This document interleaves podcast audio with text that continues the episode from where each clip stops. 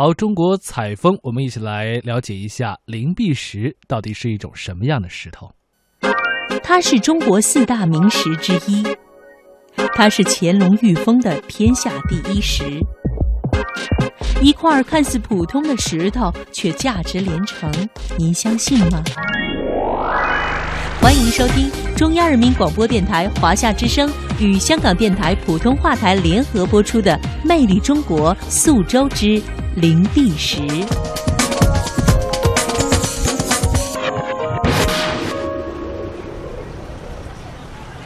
大家好，我是卢军。你现在听到了吗？这清脆悦耳的声音啊，就是敲击灵璧石的声音。记得宋代的大诗人方言对灵璧石呢，就曾经发出过这样由衷的赞叹：“灵璧一石天下奇，声如青铜，色如玉。”哎，为了亲身的体验一下这灵璧石的奇特，我就来到了安徽省的宿州市的灵璧县。这个灵璧石呢，就出自于这里。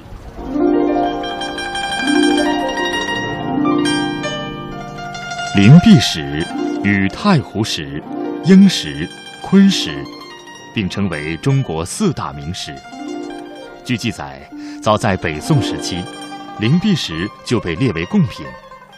清朝乾隆皇帝御封它为天下第一石。灵璧石和其他名石最显著的差别，就是它能在敲击之下发出清越响亮的金属声音。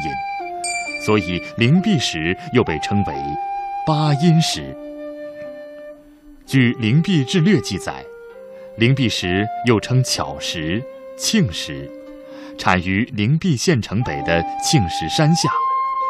因为具有独特的形态、质地、颜色、纹理和声音，从而备受历代皇族贵胄、文人墨客的青睐，具有极高的观赏和收藏价值。南唐后主李煜钟爱的一块名为“灵璧岩山”的灵璧石，传到宋代大书法家米芾手里之后，北宋文豪苏舜钦几次讨要，最终以苏州的一处豪宅才换得了这块灵璧岩山。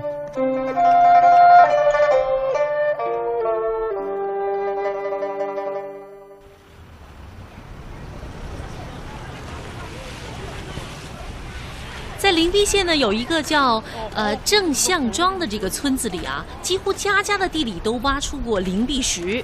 有的人家呢，一块的石头就卖了十几万；也有人家因为挖了石头，然后发了财，就搬到城里面去住了。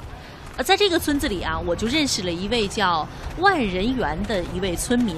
他们兄弟几个人是从替别人捡石头开始，然后再到自己挖石头卖，从而呢就带动了全村的人做起了灵璧石的生意。他呢可以称得上是正向庄最早开始做灵璧石生意的人了。那在他们家的院子里面啊，他就给我们讲起了一段二十年前的往事了。哎，上海来一个上海的，他来到这来。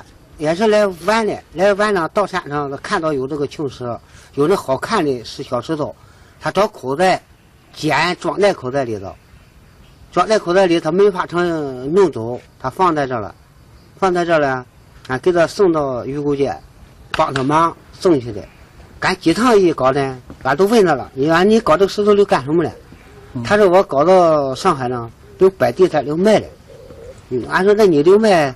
俺能不给你帮忙吗。他说：“那你替我们施，我们也给你点辛苦费，就这样的。”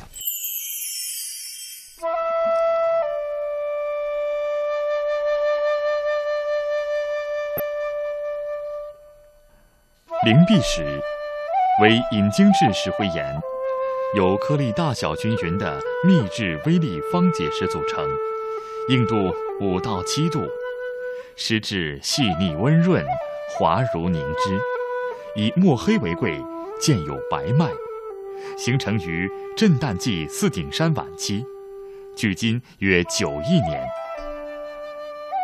灵璧石有很多种类，除透花石以外，还有能发出金属声音的灵璧磬石，表面布满螺旋环状图案的碗螺石，色彩斑斓、纹理别致的五彩石。以及通体点缀着白玉斑点的白灵璧等等。那么，这个值钱的石头灵璧石到底是怎样形成的呢？宿州市灵璧县国土资源局副局长任树文告诉我们：应该在七亿到九亿年这样。当时呢，就说那个嘞，这属于一片浅海，有藻类，反正就是沉积而成。经过长时间的这个什么那个的，这个地壳的不断变化运动，它这里面呢，给它进行起伏褶皱。浮在最上面的，就是独立成块然后呢，给它就是通过水或者什么自然界的变化。这个三四百万年的时间，得风化，就变成这样。一块灵璧石，有人竟然给出天价九百万，却没有卖。一个村子几乎就是用灵璧石砌筑而成的，甚至包括猪圈。魅力中国，宿州之灵璧石，欢迎您继续收听。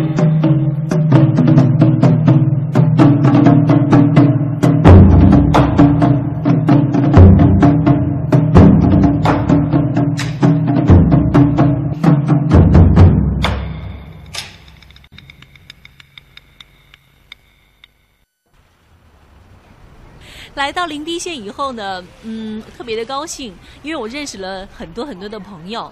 呃，虽然他们的个性不同，但是他们的嘴里的内容啊，总是少不了那三个字“灵璧石”。张化军呢，就是其中的一位。张化军呢，是灵璧县化军集团的总经理，也是当地比较有名气的灵璧石的收藏者和投资者。那在他开办的灵璧石会展中心。我看到了他收藏的上万块的奇石精品，天哪，让我开了眼界了。呃，其实张化军呢一直都是在做摩托车的生意，所以说呢，我看到的这大部分的灵璧石啊，呃，都是他曾经用摩托车换来的。他们不是挖石头吗？我就拿摩托车去给他换，这样，说经过这么多年，你看我从九一年开始，哎，搞这个石头。哎，通过这么多年的换，确实也换了几千万的摩托车，应该这么讲。张化军呢告诉我说，灵璧县的正向庄这个村子里啊，几乎都是用灵璧石砌筑而成的。那你比如说这个造房子的墙，村中的这个小路，呃，甚至就是连砌猪圈的石头，用的都是扣之有声的灵璧磬石。那就在这个村子里面，我还听说，就是有一户人家为了挖灵璧石，把自己家的院墙都挖塌了，而且甚至还还会把这个房子给拆掉。最后呢，还真不错，最后呢，在这里真的是挖出了一块价值十几万的灵璧石啊！为了挖灵璧石而拆掉自己的房子，这确实让我感到了灵璧石的巨大的吸引力。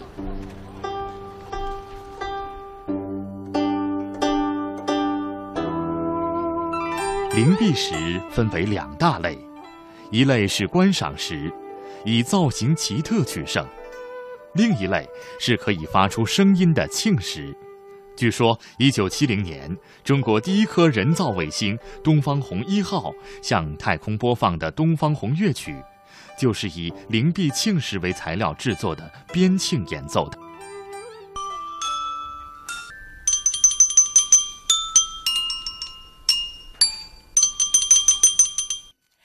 张化军开办的灵璧石会展中心里面呢，有一块镇店之宝，它呢被称之为，它呢被张化军称之为是石王，这个呢也是他的最爱了。他说，曾经有人开出了九百万的天价来买这块石头，他都没有舍得出手，因为在他的心目当中，石王的价值呢已经不能够用金钱来计算了。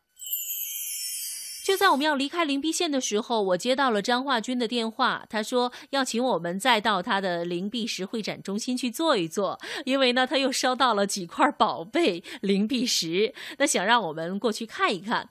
当我们在灵璧石会展中心里正在欣赏他的那几块宝贝的时候呢，就发现一位来自于深圳的收藏家赵先生看中了张化军会展中心的一块奇石，然后就开始与张化军砍起了价钱。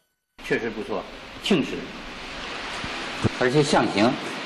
我一来的时候，他就问我。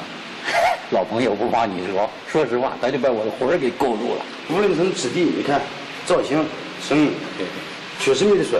对，我发觉啊，咱们俩是多年的朋友，过去你也支持过我，是不是啊？这回你还得支持我。不行，你那个上午就在给我砍价，一直砍到现在，我哪那么多时间？我跟你讲，除非是你，要别人，我真不给他啰嗦那么多那么长时间。那倒是，那倒是，好不好？那倒是。你就这样，我跟你说，真想拿多少钱？你说六十万，六十万有点少，怎么样？